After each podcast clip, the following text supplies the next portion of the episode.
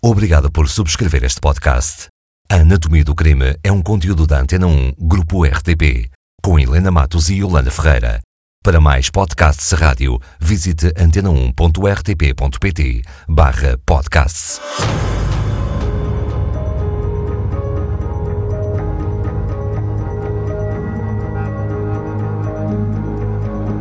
Data: 6 de fevereiro de 1974. O quê? Leitura de uma sentença, uma sentença invulgarmente pesada em Portugal. 24 anos de prisão. A octogenária resistente. 24 anos de prisão por que crime? Por um homicídio. Na verdade, eh, as penas por homicídio são sempre mais pesadas do, do, que as outras, por razões óbvias e que nem sequer é necessário explicar, mas temos de perceber que 24 anos de prisão por um homicídio, estamos a falar de 1974, geralmente era um bocadinho menos, não é? Um, menos um ano, menos dois, menos três. Eh, o que é que terá acontecido para que eh, não, não houvesse qualquer hesitação para que o coletivo, neste dia, tivesse dado como provados todos os crimes da acusação? Quer dizer, não. não mesmo um crime de sangue. Um crime de sangue, mas não havia qualquer uh, atenuante para o réu, não havia nada, era tudo muito duro. Quer dizer, porquê? O que é que acontecia? Era tudo assim tão uh, óbvio? Foi um crime violento? Exatamente, é um crime, aliás, que aconteceu muito pouco tempo antes, seis meses antes. Depois, além dos 24 anos de prisão, o réu foi também condenado ao pagamento de uma indemnização, à época daquilo que se dizia 400 contos, 400 mil escudos, a quem a ela se habilitasse antes de chegarmos à vítima, vamos, vamos saber réu. quem é que matou. O réu é um homem de 49 anos, portanto temos de perceber 49 anos com uma pena destas, caso a tivesse cumprido, ele sairia da prisão já um velho. Ele tem de profissão, ele é um homem com uma profissão, tem, é polidor de móveis, não tem propriamente antecedentes. O que é que se passa? Porquê que há todo, e toda é que matou e quem é que matou? Porquê é que todos estes crimes, porquê é que todos os crimes do despacho de pronúncia foram dados como comprovados? Bem, o homem chama-se José Borges. Na verdade, o nome dele, ao contrário do que acontece com outros crimes, o nome dele mal, mal é conhecido, mal é fixado, não se, não se diz muitas vezes o nome dele. Ele é conhecido geralmente pelo assassino da octogenária. Ele tinha assassinado uma octogenária em agosto de 1973. Portanto, Era da família? Não. E isso ainda é mais estranho nesta condenação, porque ele mata em agosto de 73, está a ser julgado e condenado em fevereiro de 1974, e este homem. Uh, que realmente matou uma octogenária, torna-se uma figura odiosa para a opinião pública.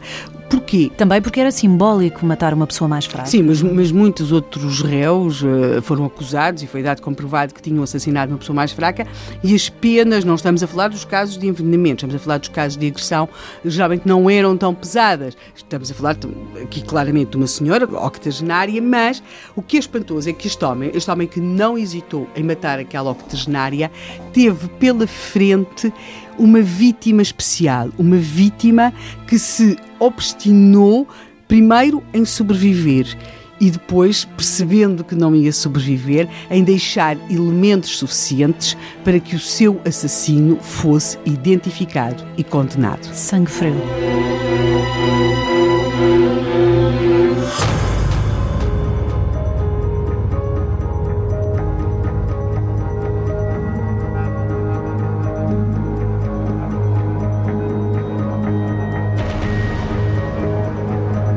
Raquel Amram foi assassinada, um homem foi condenado. Sim, e de uma forma muito severa. A octogenária resistente. Ela é uma senhora de 82 anos que até se desloca com dificuldade, falo geralmente apoiada em bengalas. Ela, pelo apelido e pelo nome, percebemos que era alguém próximo ou que fazia parte das famílias judias que à época uh, viviam em Lisboa. Ela chamava-se Raquel Amram. E ela tinha uma vida perfeitamente anónima, aquilo que de, de alguma forma faz dela notícia de jornal durante algumas semanas de agosto de 1973 foi precisamente as circunstâncias da sua morte. Mas porquê é que foi assassinada? Portanto, temos o assassino, o assassino Sim. foi apanhado, foi condenado e de forma severa, portanto, em que condições é que foi morta e porquê? Dona Raquel Amram, apesar dos seus 82 anos, era uma senhora e de se deslocar com dificuldade, já aqui referimos, encostada às bengalas, dona Raquel Amram era uma senhora particularmente dinâmica e ativa. Ela era solteira, ela vivia na rua Padre António Vieira, num quarto andar. Estamos a falar daquele bairro uh, junto ao Parque Eduardo VII, em ao Lisboa. Liceu Maria Amália Vaz de Carvalho, em Lisboa, um bairro simpático, aconchegado. E Dona Raquel uh, era uma senhora, por exemplo, que tinha na sua casa dois quartos alugados, conforme dizem os, os jornais, a cavalheiros da maior respeitabilidade. Portanto, Também a José Borges, do assassino? não, não, não. Os, os hóspedes de Dona Raquel Amram foram imediatamente excluídos de- dos potenciais agressores, aliás, porque Dona Raquel Amram tratou, apesar de estar à morte, de, de esclarecer isso. Mas já lá iremos.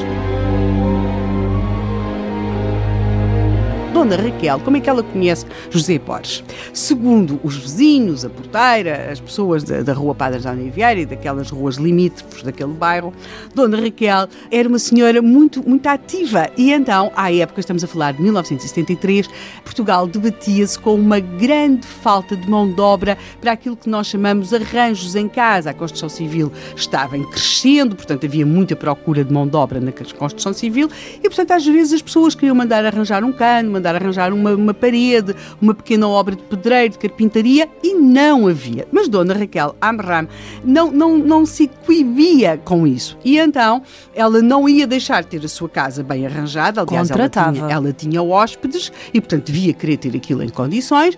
E Dona Raquel Amram, como era uma senhora expedita, tinha uma maneira muito engraçada de contratar pessoas. Na rua punha-se a falar, a perguntar: olha, quer eh, fazer isto? José Borges, o assassino, era polidor de móveis. Pois, mas é que Dona que Raquel? Amram não tinha nenhum móvel para polir de modo algum.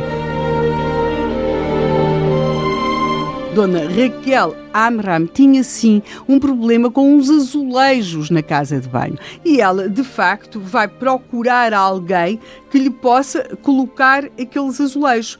E realmente vai encontrar alguém que No diz ser capaz, exatamente, alguém que diz ser capaz de colocar aqueles azulejos. Só que esse homem, de facto, não era ladrilhador, era polidor. Esse homem chamava-se José Borges e combinou com Dona Raquel ir à casa dela no dia 11 de agosto de 1973.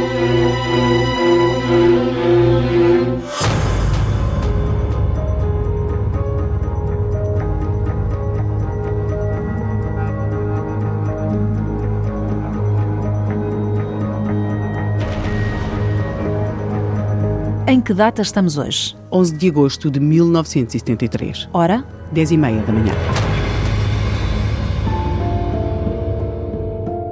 A octogenária resistente. Dona Raquel Amram, que vivia perto do Parque Eduardo VII em Lisboa, precisava de alguém que lhe arranjasse os azulejos da casa de banho. Sim, que lhes colocasse. Note-se que ela, dias antes, já tinha conseguido arranjar por aquele procedimento de chegar à rua e perguntar: ah, o senhor acha que me conseguia ali arranjar isto? Ou o senhor acha que me podia fazer isto? Na semana anterior, ou dias antes, ela tinha conseguido arranjar um pedreiro, uma modista e um carpinteiro. Portanto, o facto de de repente ter, apareci- eh, ter aparecido um homem que lhe diz que lhe consegue colocar os azulejos que ela queria eh, consertar na, na casa de banho, nada tem de estranho.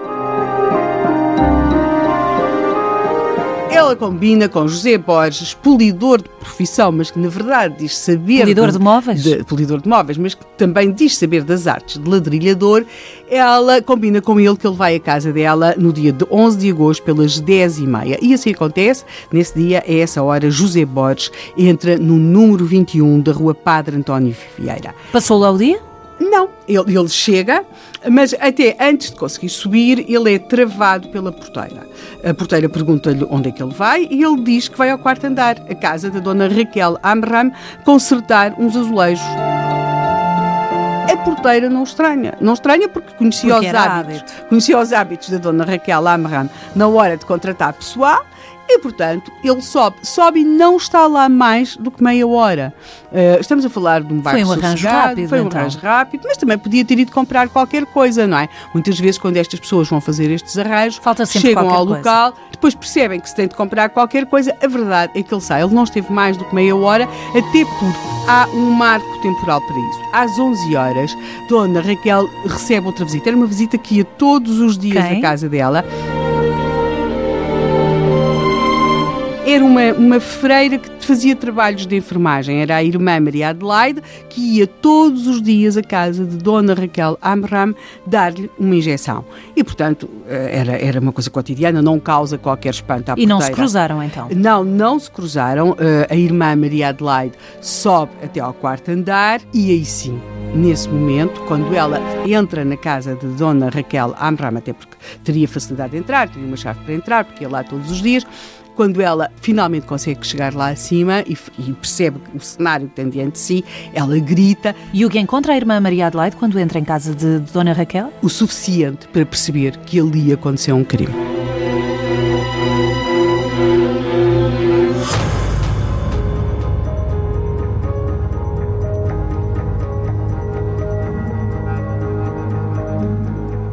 11 de agosto de 1973, 11 da manhã, Lisboa. No número 21 da Rua Padre António Vieira, uma mulher com 82 anos foi barbaramente agredida.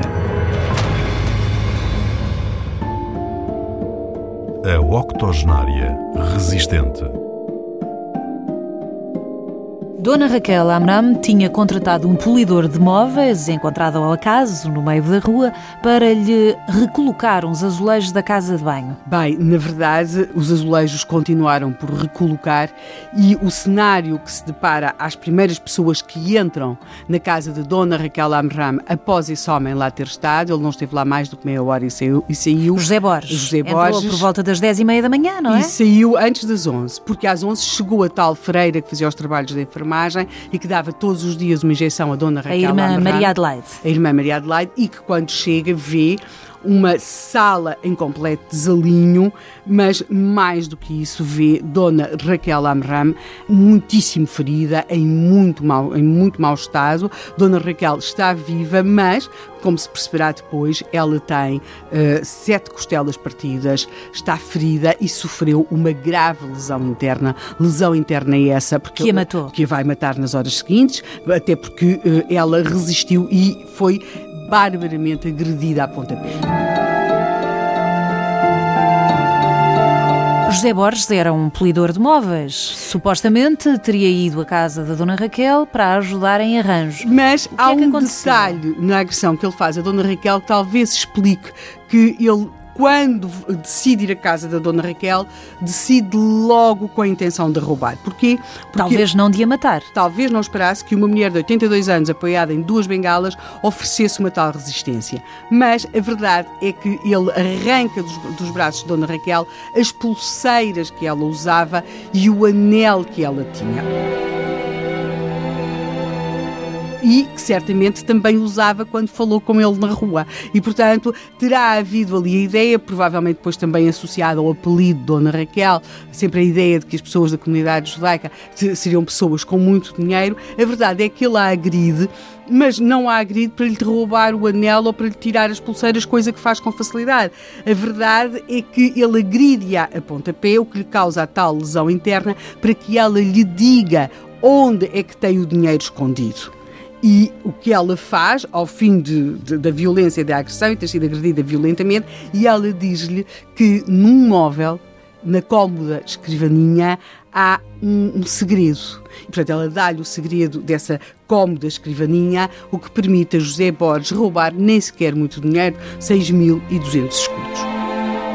E nesse momento desiste? Ficou satisfeito com o que encontrou?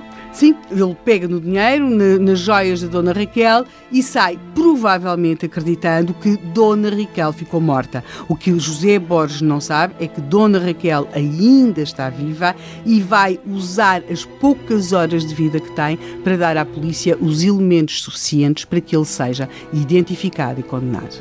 Uma resistente. Obviamente.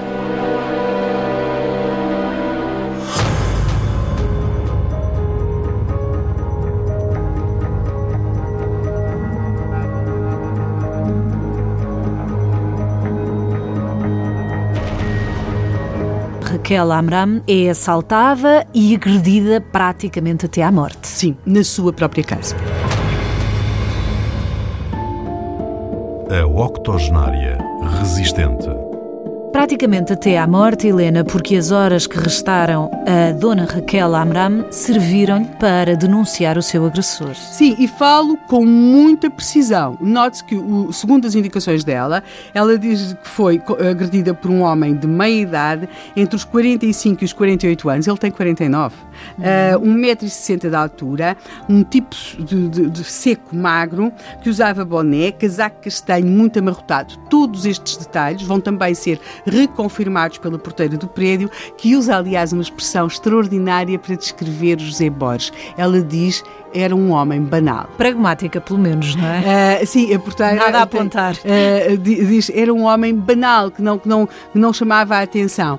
Uh, Dona Raquel Amram vai morrer horas depois do assalto, aliás, já no, no dia 12, mas, como temos dito, ela vai dar todos os elementos necessários para que ele seja identificado e para que ele seja incriminado. E, de alguma forma, isto justifica a, a, pena pesada que foi atribuída a José Borges, ou seja, se Dona Raquel Amram não tivesse sobrevivido aquelas horas mais, não tivesse dado tantos elementos de identificação, ele provavelmente seria detido, até porque havia a, a figura da porteira, mas a sua pena provavelmente não teria sido uh, aqueles 24 anos de prisão. Também porque não se limitou a roubar, houve uma agressão muito violenta. Exatamente, e descrita por Dona Raquel Amram, que segundo os jornais falava com extrema dificuldade, mas Uh, digamos, tivemos frente a frente duas pessoas, um homem, José Borges, que estava obstinado em roubar, mas que não percebeu que, sob a, a fragilidade aparente da pessoa, da sua vítima, havia uma resistência. Havia uma resistência.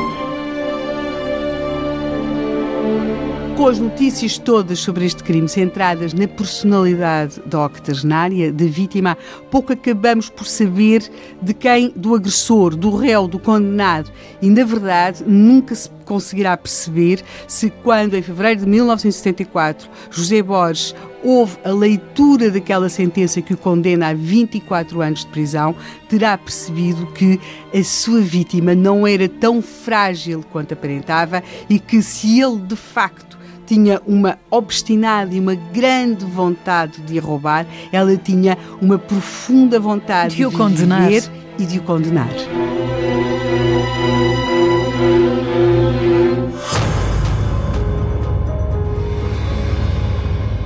Com a subscrição deste podcast, sempre que um novo episódio seja produzido, ficará automaticamente disponível para que o escute. Subscreva outros podcasts visitando antena1.rtp.pt/podcasts.